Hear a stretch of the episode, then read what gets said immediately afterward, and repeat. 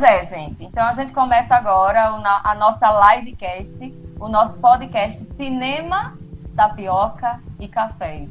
A gente vai falar sobre cinema, sobre o cotidiano, sobre a política, por que não, né? Sobre os festivais online. A gente está tendo muito festival de cinema online. E também, né, a gente vai falar sobre cinema, sobre filme. Inclusive, eu estou sentindo muita falta, Sandro, de filmes bons. Eu não sei o que é que está acontecendo. Eu não sei o que é que está acontecendo, que eu não estou vendo, não estou é... não tô acompanhando, não tô vendo filme bom mais. Eu não tenho mais filme bom. É, tem alguns filmes que estão em algumas plataformas de streaming que às vezes estão lá escondidos e você tem que garimpar, porque às vezes não é tão prático procurar. É, alguns filmes você consegue através de links na internet, tem muito filme sendo disponibilizado pelo Vimeo, muitos realizadores que fizeram essa disponibilização, principalmente de filmes que já, já não estão em circuito. É, alguns filmes, por exemplo, não estão, porque os realizadores e as realizadoras eles, eles querem lançar, querem ter a oportunidade de lançar seus filmes no cinema, né? Que foi feita uma produção, foi feito um investimento para que o filme saísse no cinema. Então, mesmo nesse, nesse período, tem alguns filmes que estão aguardando, vendo até que ponto né, vai, vai durar essa quarentena para depois reposicionar seu lançamento. E aí, desde filmes independentes né? Os filmes grandes já fizeram isso. Os filmes da, da Marvel, os filmes da DC, os filmes grandes, né? Eles estão esperando. Tipo, Mulher Maravilha, 1984. É um filme que, tá, que seria lançado em março, mas que foi adiado, porque é um filme que é para ser lançado num circuito amplo. Um filme que foi feito para ser lançado em muitas salas de cinema ao redor do mundo. Então, para recuperar o investimento desse filme e a expectativa do público, eles vão esperar a quarentena terminar. Alguns filmes estrearam no cinema, é, passaram pouco tempo no cinema é, e já vão direto para o VOD. Por exemplo, o filme do, do Wilton Lacerda, que é o Fim de Festa. Como é que faz para a gente acessar essa plataforma? Então, pra, é, o VOD não é uma plataforma. O VOD, assim, é, é meio que como o filme é disponibilizado, mas é, tem muitos filmes que você aluga, a Look aluga uns filmes, é, o YouTube aluga uns filmes, o Google Play, o aplicativo da Apple também tem. Então você, sei lá, paga 4, 5 reais, 8 reais, que seria... E o VOD, como é? O VOD seria, seria esse sistema de exibição por demanda. O VOD é o Video On Demand, que é aquele que você escolhe e você aluga virtualmente. Por exemplo, o Now é um serviço de VOD, não é um streaming. O streaming é um serviço que você paga uma mensalidade e você tem acesso a todas as plataformas. É, é. é o, o que gente, os mais conhecidos que a gente tem aqui são é, a Netflix e o Amazon Prime Video. São os nossos uhum. dois mais conhecidos. Mas tem outros. O Look é híbrido, você pode pagar mensalidade, mas pode também entrar e alugar os filmes.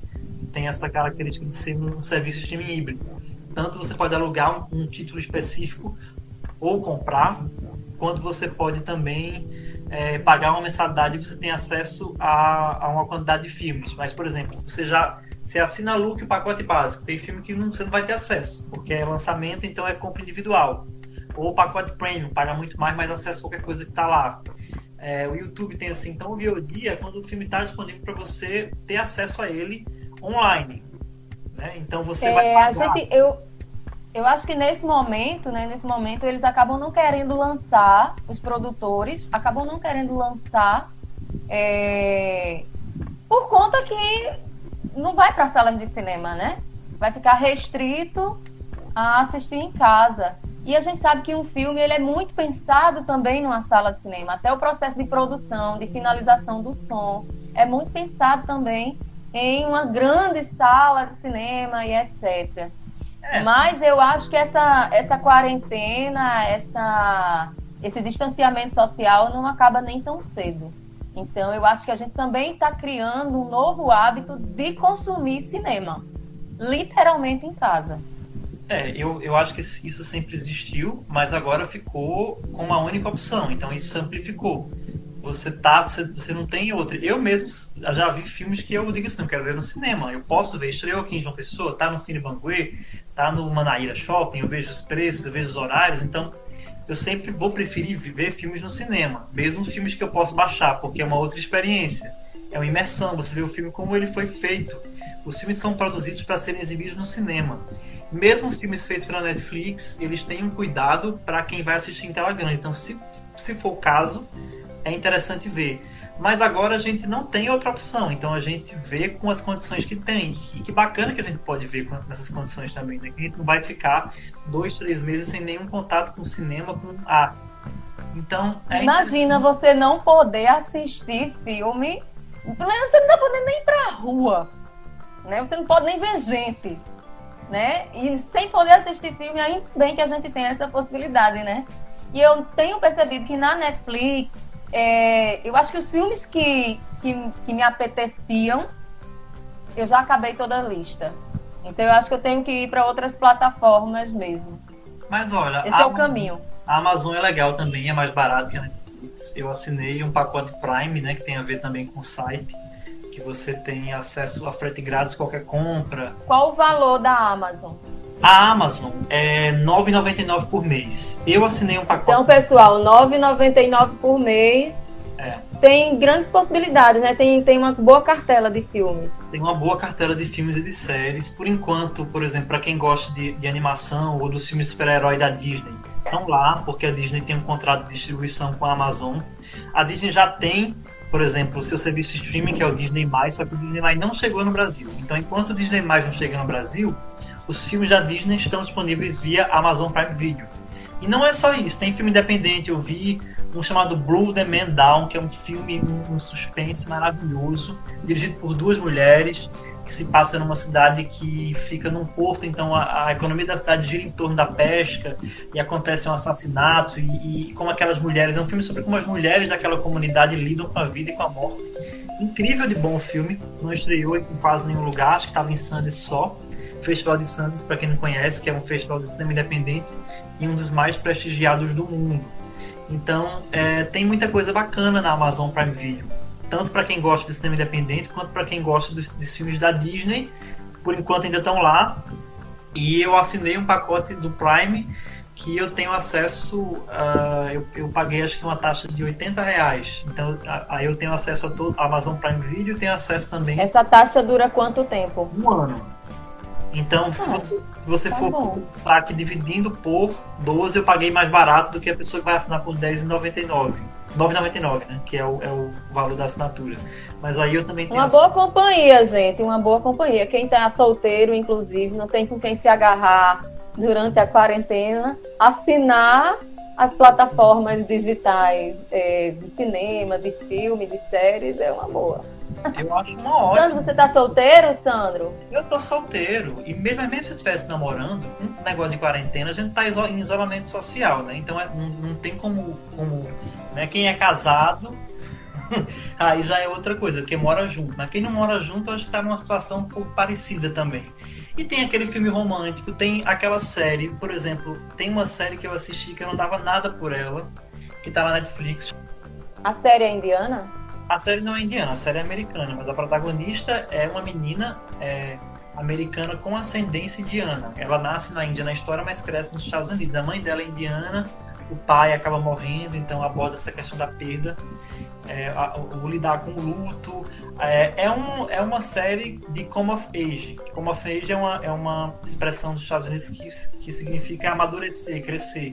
Então, os filmes come of age são filmes que falam sobre a transição né, é, para a adolescência, enfim, nessa época de incerteza, de dúvida que todo mundo passa. Então, os filmes que têm essa pegada de falar sobre essa fase de amadurecimento são chamados filmes e séries, chamados Como a Fez. Essa série é um Como a Fez maravilhoso.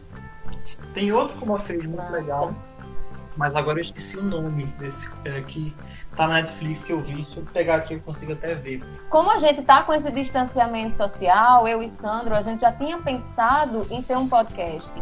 De ter um espaço para que a gente pudesse é, ter um, um, local de expressão, de livre expressão, comentar sobre filmes, comentar sobre a cultura, o fortalecimento da cultura paraibana, principalmente brasileira, nordestina. É, mas é impossível a gente só falar de cinema, né? Se você está falando de cinema, você está falando também de política, você está falando também do que envolve a sociedade. Então é um podcast que a gente vai abrir mesmo o nosso verbo, falar, nos, a gente não é um podcast isentão. Sim. Não espere um podcast isentão, né? Inclusive, nesse momento, provavelmente o presidente está fazendo um churrasco, né? Juntando um monte de gente. O ex-presidente, que eu já não acho mais que ele é presidente, porque ele não consegue mais, não consegue, não tem mais fôlego. Então, se a gente vai falar de cinema, de arte, meu amor, tem que ter posicionamento político. E aí, né, eu queria só falar quem faz parte dessa equipe do, do podcast. Sandro Alves, ele é editor-chefe do Janela 7 site, né, que é o nosso site. Eu sou a editora adjunta, também faço parte do podcast. E Lucas Silva, Lucas Silva está na técnica. Nesse momento que a gente está falando, ele está em casa fazendo a captura do áudio para depois a gente fazer um tratamento do áudio e jogar nas plataformas, é, transformar em podcast e jogar nas plataformas. É, e aí a gente tá falando de política, meu amor. E Regina Duarte? Assistiu, Sandro, a entrevista na CNN? Eu assisti a entrevista na CNN e eu fiquei pensando assim, aquilo é real, aquilo foi montado, aquilo parece um esquete. Eu conversei hoje com uma das maiores realizadoras de cinema do Brasil, que é Ana Carolina. Ela é a cineasta é, em, com mais tempo em atividade. Ela, ela fez o primeiro filme dela há mais de 50 anos atrás. Então, ela, eu conversei com ela, ela comentou sobre isso. Vai sair uma entrevista, uma matéria especial com ela no Janela 7, sobre isso, sobre o absurdo que é você ver o Brasil sendo refletido daquele jeito, por aquela fala, uma, uma, uma figura que foi uma atriz que, enfim, tem um, uma relação com a história da dramaturgia no Brasil, né, da, da TV principalmente. É. Então, a gente já espera, a gente espera, na verdade, uma continuidade, né, da carreira dela, né? A gente espera a, a, aquela, aquela, aquela Regina que a gente vem assistindo, que a gente vem e não é, uma pessoa totalmente diferente daquilo que a gente construiu. Mas eu acho que também é muito culpa nossa, sabe? É. Eu acho que nós nós, seres humanos, acabamos construindo o outro. Há muito tempo, Regina vinha já se mostrando uma pessoa meio reaça. Uhum. Né? Há muito tempo. Então, eu acho que a gente, a gente constrói muito o outro. E aí gera uma expectativa. Eu acho que ela está sendo coerente com quem ela já vem dizendo que ela, que ela é, Eu acho também. Eu até comentei assim é, é, com a Ana Carolina. Será que ela sempre foi isso? Eu acho que ela sempre foi em algum nível isso. Eu acho que ela não sempre foi isso na vida toda dela, porque nós passamos por processos formativos todos nós. Ninguém.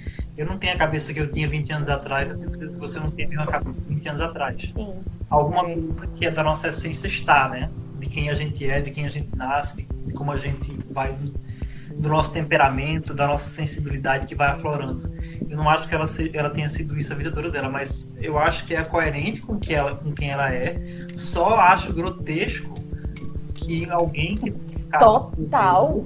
Alguém que trabalhou na maior emissora de TV do Brasil, que sempre lidou com a imprensa, reagir daquele jeito.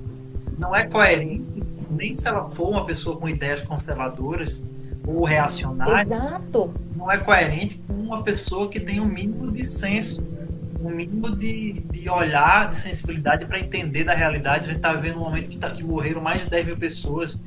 Cada uma dessas pessoas é alguém para alguém. As mortes têm nome, têm história. Então a pessoa fala: ah, já morre gente todo dia, né? A gente não tem que falar de morte. Isso é jocoso, isso é mais que jocoso, isso é desrespeitoso, isso é quase, isso é desumano. É desumano. E não combina, né, com uma pessoa que estudou artes cênicas, que teve um envolvimento com o outro, né? Porque a gente sabe, quem, quem fez algum curso de artes cênicas sabe o quanto é imersivo tocar o outro, tocar de todas as formas, tocar fisicamente, tocar através do olhar, através do distanciamento. Então, assim, não, não combina com a pessoa que faz arte, que faz, né, que, que faz atuação, agir dessa forma tão é, desumana. Não combina. Não, a gente não espera. Eu acho que o, que o que acontece é que a gente não espera de uma pessoa que tem um histórico voltado para a arte, para a imersão, para a cultura, é, ser uma pessoa tão indiferente com a vida. Exato. E eu não digo nem a vida de fulaninho, de cicraninho, como ela bem falou. Eu digo com a vida. Com isso que você falou. Porque quando a gente fala vida, não é a pessoa que eu conheço. Como ela disse, eu mandei uma mensagem pessoalmente. Massa! Mas a vida aí, ela é para além do que essa mensagem que você manda. Né? A vida aí é o que você mesmo disse, Sandro. Existem afetos, existem pessoas que agora se acordam e sentem falta daquelas pessoas. A vida hoje não é aquela vida, eu conheço fulano, eu estou sentindo a dor porque eu conheço. Não. A vida é, eu não conheço fulano, mas eu preciso estar nessa coletividade, nesse processo de empatia. E ela, como gestora, o posicionamento dela seria minimamente coerente se ela tivesse isso, essa lucidez. Agora, eu acho que ela também não é lúcida. Eu acho que ela é meio. Ela, ela é maluca, eu acho que ela é maluca. Acho que tem uma maluquice aí, mas tem maluco que é mal, né? Tem maluco que, que age com dolo. Eu acho que ela age com dolo. É, eu, outra coisa assim, tirando isso, que, que já seria uma coisa que chocaria qualquer pessoa com um mínimo de sensibilidade, de integridade, vamos pa, pa, parar, passar para a pauta de gestão, da política. Ela não respondeu, uhum. abandonou a entrevista e tal, mas tem uma, quando uma Proença falou, uma Proença inclusive apoiou, é, disse que esperava que Regina pudesse fazer alguma coisa, é, não apoiava o governo, mas apoiava a figura dela como alguém que, mediar, que poderia mediar as questões culturais, né, as políticas culturais. E ela também não respondeu. Ela não tem um preparo, além de, de não, não ter uma não ter uma sensibilidade para falar, para ter autoridade, para ter empatia pelas pessoas que estão morrendo ou pela, pela vida, ela não tem preparo técnico para ser ministra da cultura, que nem é nem ministério, né? É uma secretaria especial, mas é. não não tem assim a pessoa que está à frente da secretaria especial de cultura devia mediar questões da Ancine, questões do mercado.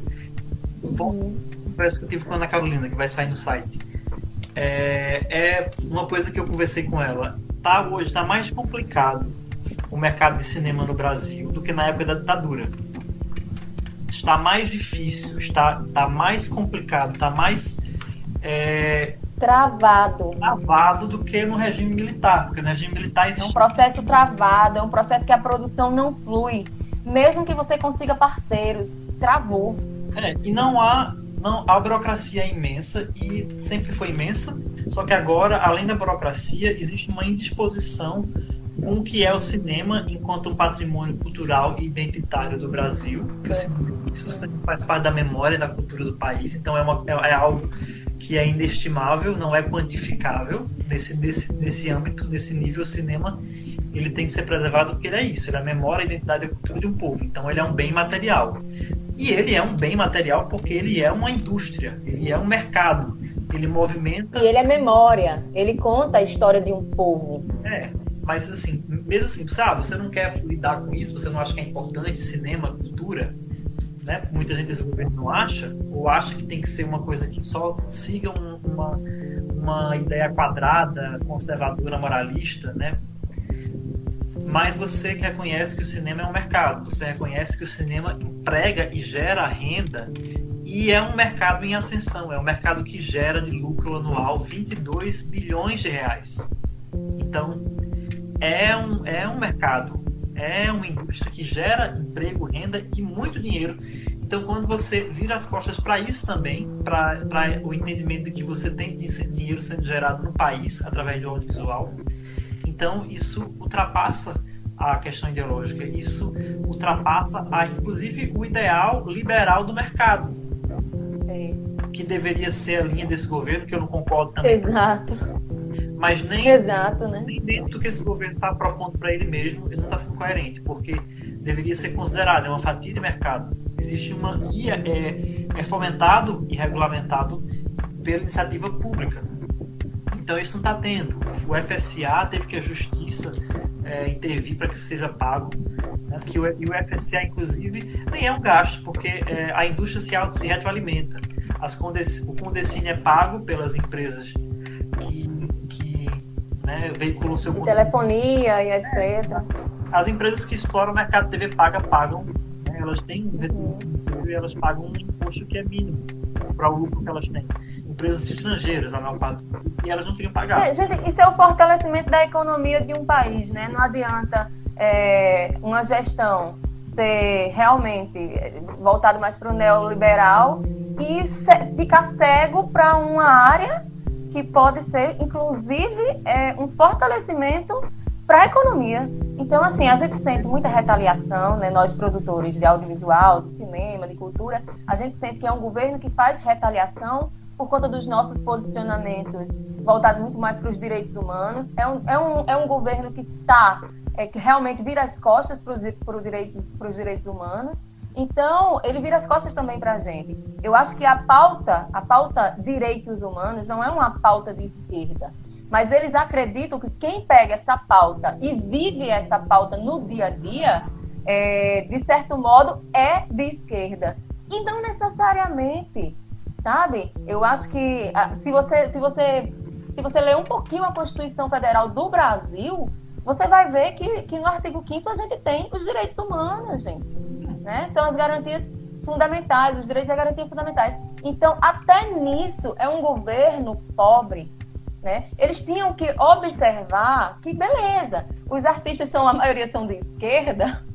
Sim, são, a maioria são de esquerda. Mas a pauta deles poderia, no mínimo, ser uma pauta voltada para a economia, para o fomento da economia. Se amostrar, se amostrar lá fora dizendo, olha o nosso cinema, durante o nosso governo, não sei quantos filmes foram premiados, isso seria minimamente inteligência. Mas é um governo burro, né? A gente precisa dizer isso, é um governo burro. Eu preciso dizer isso. Tosco, né? Tacanho, porque é isso. Tipo, se fosse um governo de direita, mas com um viés democrático, que não é o caso desse, Sim. você teria essa lógica de mercado assegurada e você teria pelo menos pessoas capacitadas para estar nos espaços de gestão. Você teria, pode ser que seja uma pessoa que tem um viés ideológico, mas é a pessoa que entende o que é cinema, sabe o que é mercado, sabe o que é o que é né, o mecanismo de financiamento, apoia de certa forma. E não tem. A, a pessoa que quer indicar para o Ancine são pessoas, será, uma diretora de festival de cinema cristão, outro um pastor evangélico que nunca geriu isso na vida para lotear cargo. Então, é, é, é uma falta, é um desprezo pelo, pelo conhecimento, um desprezo por quem estuda, se prepara e por quem tem experiência para gerir. Então, é muito mais grave. E é, é um momento para o audiovisual pior do que na ditadura, porque não tem fomento e há uma negação total do que é uma economia e da importância que é a produção de audiovisual no Brasil. A importância de ter um produto audiovisual de qualidade, competitivo, pelo menos dentro do nosso Exato. mercado. Eu acho que a gente precisa mesmo se posicionar. Quem estava falando isso era aquele YouTube Felipe. Felipe? Felipe alguma coisa? Qual é o nome de YouTube é. bem famosinho? Felipe, Felipe Neto. Ele disse: vou dar o follow de, em todo mundo que se diz digital influencer e que não está se posicionando. Pois é, porque eu gostei. as pessoas não querem se posicionar e não entendem que o posicionamento, nesse caso, não, não precisa ser um, posicionamento ideológico partidário, é um posicionamento por princípios, né? princípios básicos que, que atravessam se você é conservador, se você é progressista, se você é de direita, se você é esquerda. A vida humana, para mim, é um princípio que, se você acredita em democracia, se você é de direita ou de esquerda, tem que ser mantido. É, se você é de esquerda, você acha que, que, por exemplo, o Estado tem um papel mais importante para fomentar algumas áreas. Se você é de direita, você vai achar não. O Estado fica só com uma parte, o resto tem que ser o mercado. Mas todo mundo concorda que a vida tem que ser preservada. Então, é... minimamente, né? Para que exista economia, precisa ter vida. E agora que a gente fala, isso foi falado, né? Foi até, foi até falado demais. Que a gente, nessa quarentena, a gente viu a importância de, do que é viver e do papel que a arte e a cultura tem, que eu falei no início da live. Você não aguenta ficar confinado é, numa quarentena se você não tiver você não pode sair, você não pode ir pra praia, você não pode tomar sua cerveja. Inclusive, saudades imensas de ir na praia. Você, você agora tá, tá nesse período perto da praia, eu não tô, então. É uma. Eu tô com uma saudade assim, de, de quase chorar lembrando do que era ir pra praia. Pra chorar lembrando como é ir na, numa praia, né? imaginar, tipo Que é levar um solzinho, meu Deus, vitamina D. É, pois é, eu pego na varanda do meu quarto aqui, de manhãzinha, eu pego um sol. Mas enfim, é, aquela cena de um filme muito bonito, a história da eternidade, que, é quando o Irã de Santos vai com a Débora Ingrid e ela nunca viu o mar, então ele vai tentando criar na mente dela com a sensibilidade o que seria essa experiência. Eles vão no, no topo de um. Trazer os signos, né? É. Trazer, trazer a sensação através de outras presenças que não a presença do mar. Maravilhoso. Aquele filme, inclusive, maravilhoso, né? Pois é, e esse filme ele estava até pouco tempo atrás. Eu, eu, eu vou até perguntar a Clarissa Kirchner. Se tiver, a gente coloca no site. Eu estou fazendo uma matéria sobre filmes que estão online disponíveis, filmes brasileiros. Ele estava disponível de graça para você assistir. A História da Eternidade. Tava, tava. Eu lembro. Eu passei para meus, os meus alunos. Eu estudei esse filme durante uma disciplina de direção de arte, numa pós-graduação que eu dei. E é um filme muito, muito bem a direção de arte é maravilhosa, as cores, né? Os figurinos. Gente, a gente tá falando do filme A História da, Eterni... da Eternidade. Maravilhoso. Busquem. Filme pernambucano. Sim. Camilo Cavalcante, dirigido por Camilo Cavalcante. E agora, Sandro, vamos falar de uma coisinha que é necessária também? Sim. Festivais de cinema online. É. Coisa linda. Então, eu não tenho acompanhado os festivais, porque eles geralmente são à noite. E eu estou dando aula à noite. Aulas online, né? Aulas remotas. Mas, enfim, eu sei que teve o Curta Taquari. Já teve, não foi o Curta Taquari? Taquari. O Cine Paraíso. O Cine Paraíso. Teve também é, o Festival Internacional de Cinema de Brasília, que não confundir com o Festival de Brasília do Cinema Brasileiro, que é o mais conhecido, mas é um festival que acontece todo ano com filmes internacionais. Então esse festival foi online esse ano. Teve estreia de filmes brasileiros né, nesse festival e tinha uns títulos interessantes, mas é um festival que aconteceu de longas metragens que aconteceu totalmente online. Você ia lá e assistia o filme via Look. Eles disponibilizaram os filmes através do Look. É, foi bem legal assistir alguns filmes nesse festival aí. É, vai rolar agora, anunciaram esse ano, os festivais, os três festivais mais importantes do mundo, que é o Festival de Cannes, Berlim e de Veneza, vão ter edições online, já foi anunciado.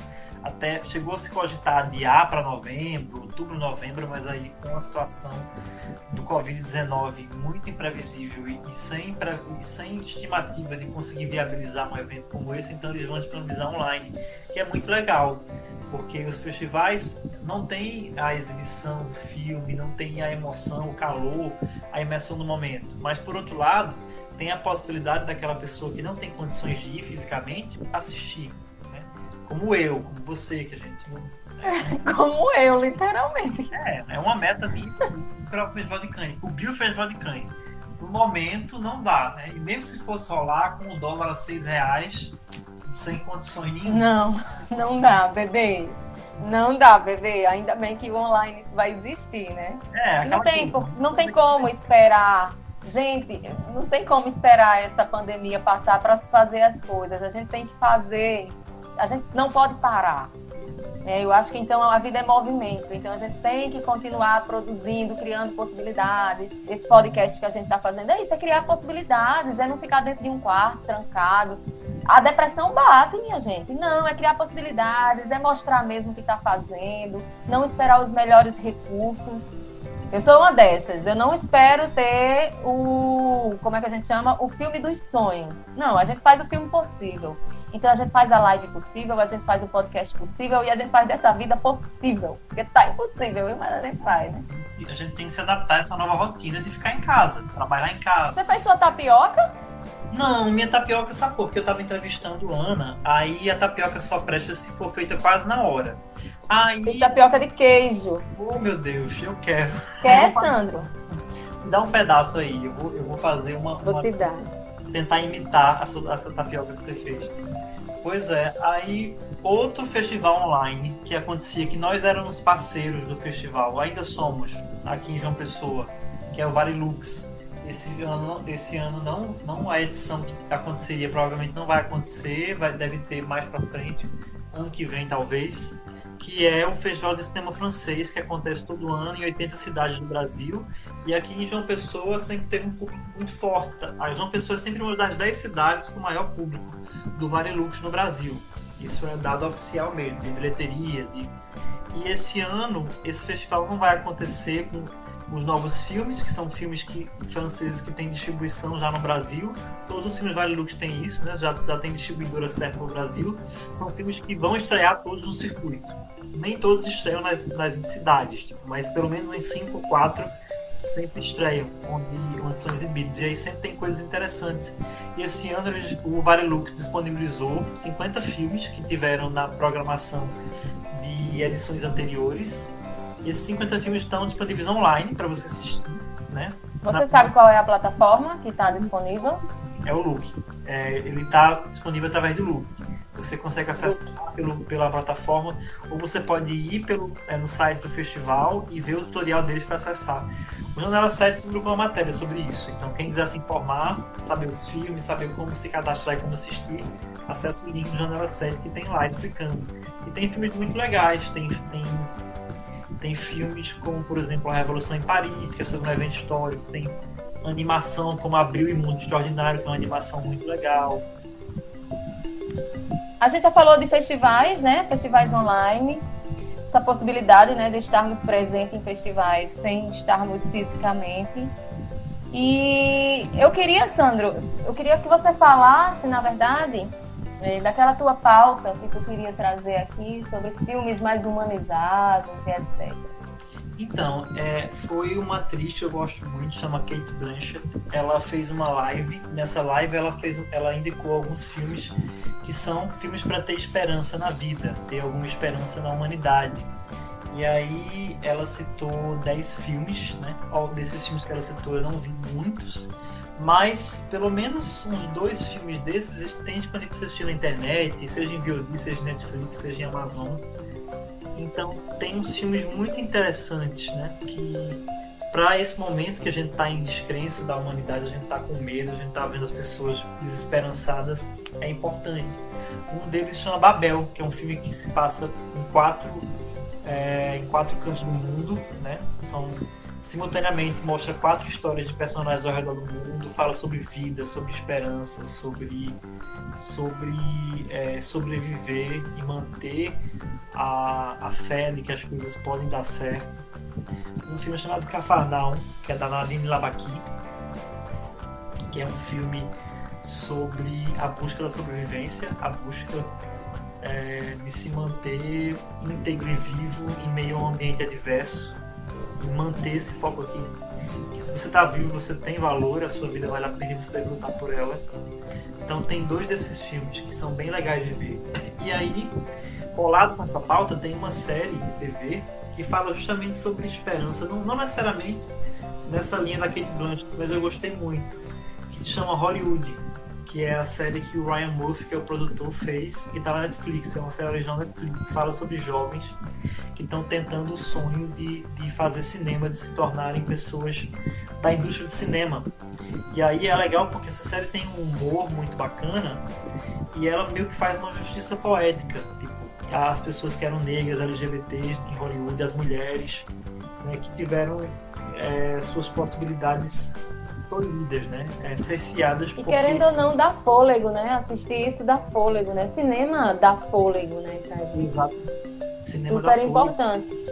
Outro filme para manter a esperança, não tá na lista da Kate Blanchett, mas eu lembrei agora e tá na Amazon Prime Video. Um filme chamado Café com Canela, que é um filme baiano, dirigido pela Glenda Nicásio e pelo Ari, pelo Ari Rosa, que é sobre é sobre esse filme é tão lindo. Quem puder veja Café com Canela. Café com Canela, tá na Amazon Prime Video.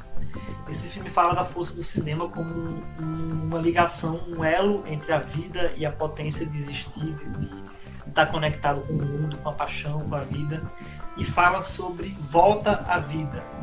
Voltar a ver sentido na vida depois de um trauma. Uma mãe que tem um filho, um filho morre e ela perde totalmente, ela, ela não sai de casa, ela não cozinha, a vida dela meio que acaba. Então é uma ex-aluna vai tentar convencer ela e o cinema vem com, com um papel desse. Né? Tem uma cena muito bonita do filme que eu vou dar spoiler que ela fala sobre o papel do cinema Então, esse filme Café com Canela é um dos filmes para manter esperança na humanidade. Um dos que, se Kate Blanchett tivesse visto, ela não viu. Eu vou, eu vou conversar com ela, ver se ela assiste. Ela talvez indicasse esse filme. Gente, a gente tá chegando. Diga, pode dizer.